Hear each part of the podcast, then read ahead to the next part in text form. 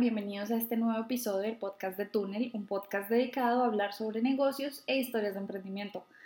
En episodios pasados hablamos con gerentes y presidentes de compañías en Colombia y México quienes nos contaron sobre cómo se adaptaron sus industrias a la coyuntura que estamos viviendo. Esta vez decidí invitar a un miembro de la familia Túnel para que nos cuente sobre una tendencia que existe hoy por hoy dentro de las empresas de tecnología y esta es la tendencia no code. Santiago Castillo es ingeniero de sistemas de la Universidad de los Andes y actualmente es jefe de producto y technical lead en Túnel. Entonces, pues llevo trabajando en Túnel ya algo alrededor de seis años. Pues siempre he estado construyendo eh, como el frontend o lo que llamamos nosotros los clientes de Túnel.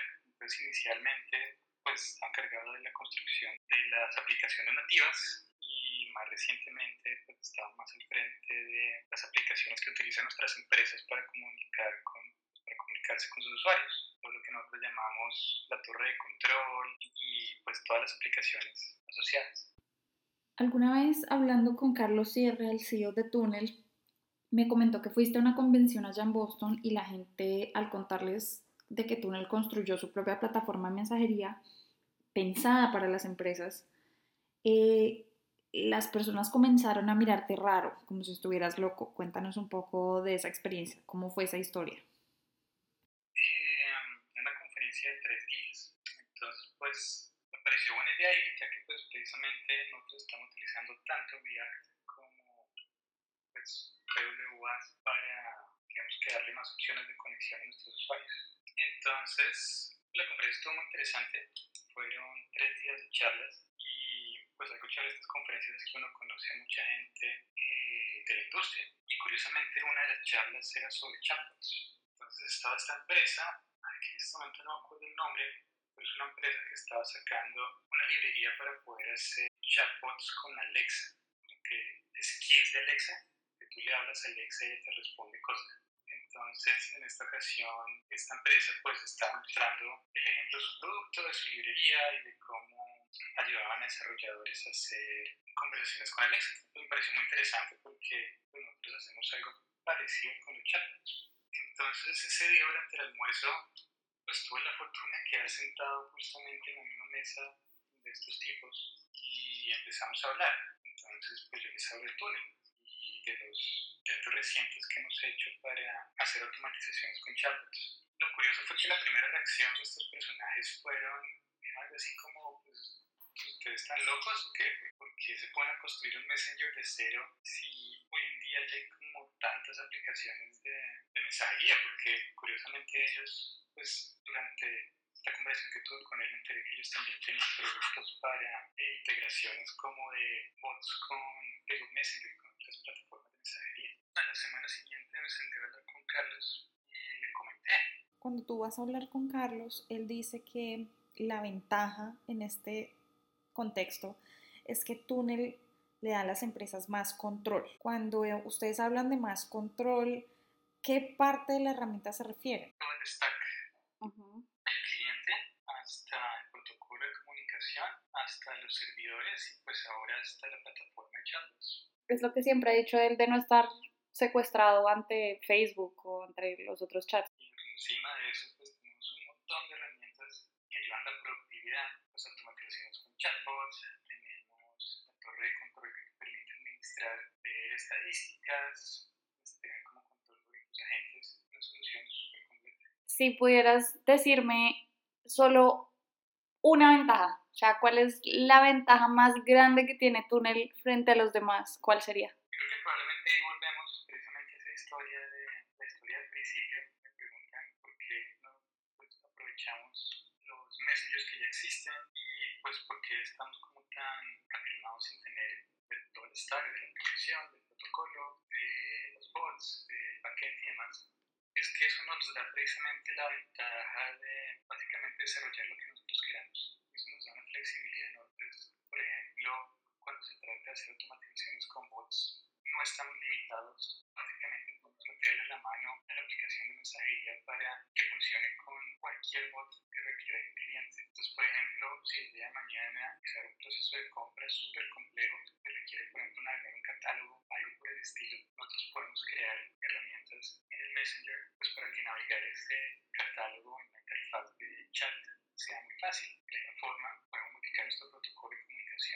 que pues, intercambiar esa información del catálogo sea lo más eficiente posible y demás. Esa es, es la ventaja más fuerte. Ahorita que es, estás hablando de bots, eh, me acuerdo que hace unos días hablábamos con Jonathan y nos compartió un artículo que decía que el futuro es no code. Me hizo acordar de que ustedes me molestan mucho porque pues no tengo mucha habilidad techie en comparación a ustedes. O sea, ¿qué opinas al respecto? ¿Será que el futuro sí es no code?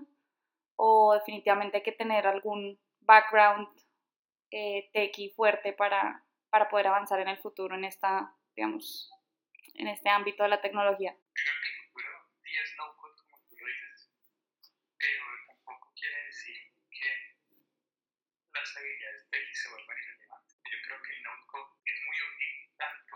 Personas pues, que no tienen como las personas que sí lo tienen. Okay. No code es el futuro porque, pues, por un lado, vuelve muchísimo más accesible lo que nosotros llamamos tech. Mucha más gente puede entrar a crear startups, a conseguir, o sea, obviamente he leído que hay aceleradoras que ya no requieren fondo técnico para que les den funding. Okay. Y eso es algo muy bueno porque hasta hace poco, si tú tenías un startup y no tenías un fondo técnico, no había ninguna aceleradora ni ningún VC que te fuera a meter plata. Y hoy en día ya lo puedes hacer gracias a todas estas herramientas no code. Y a la vez a la gente tech, pues el no code lo que hace es ahorrarte un montón de tiempo. Nosotros en Tunet de hecho utilizamos varias herramientas no code. Ahorita el despliegue de nuestras aplicaciones básicamente es no code. Nuestro personaje de DevOps nos configuró un montón de herramientas de despliegue. Entonces nosotros lo que hacemos es desplegar dando clics. Entonces yo termino mi código eh, o mis cambios en el código, por ejemplo, para la aplicación móvil y después nada más entro a estas herramientas no cinco clics y pum, automáticamente se despliega en ambiente de pruebas, en ambiente de staging y luego en ambiente de producción, sin que yo tenga que echar una sólida línea de código de deployment. Y del lado del cliente, ¿qué están haciendo low code? En cuanto a qué estamos haciendo, pues el, los últimos proyectos en los que hemos venido trabajando es el Bot Builder, que precisamente es una solución no, no code para desarrollar bots. Entonces, pues en este momento, para tú desarrollar automatizaciones o automatizaciones, automatizaciones o bots en tu ¿verdad? Eh, tú necesitas algo de conocimiento de programación, porque te toca definir pues, lo que nosotros llamamos un bot spec, que básicamente es un archivo JSON donde pues, tú más o menos describes la funcionalidad del bot, describes los pasos del bot, Ujú. y eventualmente si este bot tiene que hacer algún llamado a un API o a un procesamiento, tiene que hacer algún tipo de procesamiento de datos, pues tú aquí necesitas conocimiento de código para saber cómo haces esto. Entonces lo que hemos venido trabajando últimamente es una herramienta visual que básicamente te permite programar o pues crear este spec sin necesidad de saber qué es un JSON, muchos temas, muchos temas técnicos, que nada más empiezas a armar tu bot visualmente como si estuvieras uniendo cajitas Ujú. que haces es atar pasos uno después de otro, pues eventualmente lo que hace es generar el spec que puedo usar para publicar tu bot. Pues digamos que nuestro objetivo aquí es que Tuning sea muchísimo más accesible. Si vas a necesitar pues algo de conocimiento técnico, porque pues, tienes que saber qué estás haciendo en cuanto a un bot hace un llamado a, a una API para traer tus datos, para consultar tu base de datos y demás. Pero digamos que nuestro objetivo es cada vez hacer pues cada vez más accesible, pasito a pasito. La idea de lograr es que eventualmente crear un bot sea tan fácil como crear una página web en Wix. ¿Conoces de algún bot que estén construyendo que te parezca interesante? La verdad, más de uno. Pues lo chévere es que en el último año, en los últimos dos años, nos hemos dado cuenta que casi que toda la operación de una empresa se puede automatizar y la posibilidad de automatización son muchas. Entonces, pues desde cosas triviales como agendamientos de citas, agendamientos de llamadas, o reportes de incidentes, procesos más complejos como registro de clientes, toma de pedidos. Hay un montón de cosas que se pueden hacer. Por ejemplo, ahorita hay uno muy interesante que tiene que ver con creación de rutas de como unos personajes que tienen que entregar diferentes pedidos durante el día. Entonces, es un bot que básicamente puede coger el itinerario de pedidos de este personaje y empezar a lanzárselos al personaje basado en la, en la posición del hombre. Como nosotros, pues en el Messenger tenemos acceso a, a la posición del personaje. Entonces, cada que el personaje va a entregar un pedido, accede a un bot de pedido, dice listo, ya se la entrega. En ese momento el bot agarra la localización del hombre y es capaz de calcular en distancia que es lo más cerca para que el hombre vaya a entregue ahora.